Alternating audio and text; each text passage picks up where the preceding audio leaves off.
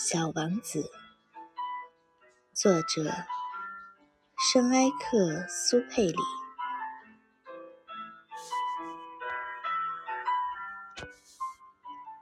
当我还只有六岁的时候，在一本描写原始森林的名叫《真实的故事》的书中，看到了一幅精彩的插画，画的。是一条蟒蛇正在吞食一只大野兽，叶头上就是那幅画的摹本。这本书中写到，这些蟒蛇把它们的猎物不加咀嚼的囫囵吞下，而后就不能再动弹了。它们就在长长的六个月的睡眠中消化这些食物。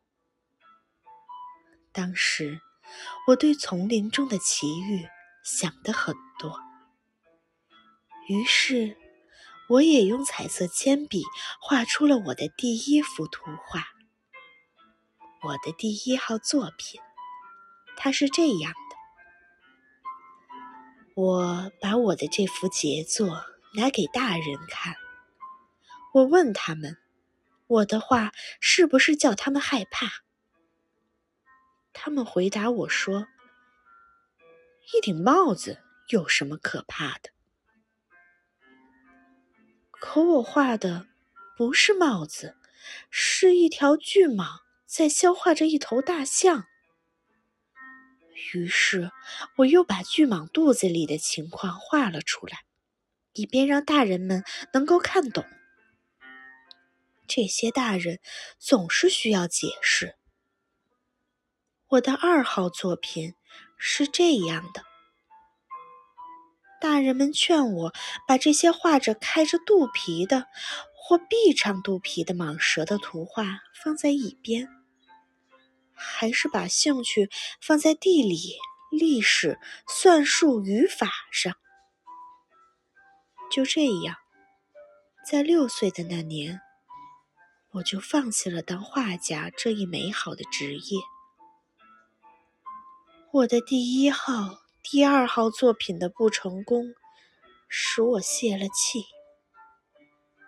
这些大人们靠他们自己什么也弄不懂，还得老是不断的给他们做解释，这可真叫孩子们腻歪。后来，我只好选择了另外一个职业，我学会了开飞机。世界各地差不多都飞到过。的确，地理学帮了我很大的忙。我一眼就能分辨出中国和亚利桑那。要是夜里迷失了航向，这是很有用的。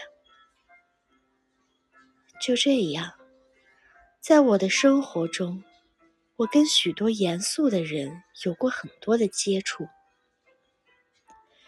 我在大人们中间生活过很长时间，我仔细的观察过他们，但这并没有使我对他们的看法有多大改变。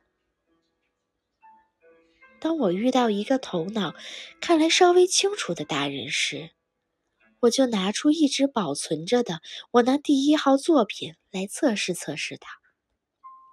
我想知道他是否真的有理解能力。可是，得到的回答总是：“这是顶帽子。”我就不和他谈巨蟒呀、原始森林呀，或者星星之类的事。我只得迁就他们的水平，和他们谈些桥牌呀、高尔夫球呀、政治呀、领带呀这些。于是大人们。就十分高兴，能认识我这样一个通情达理的人。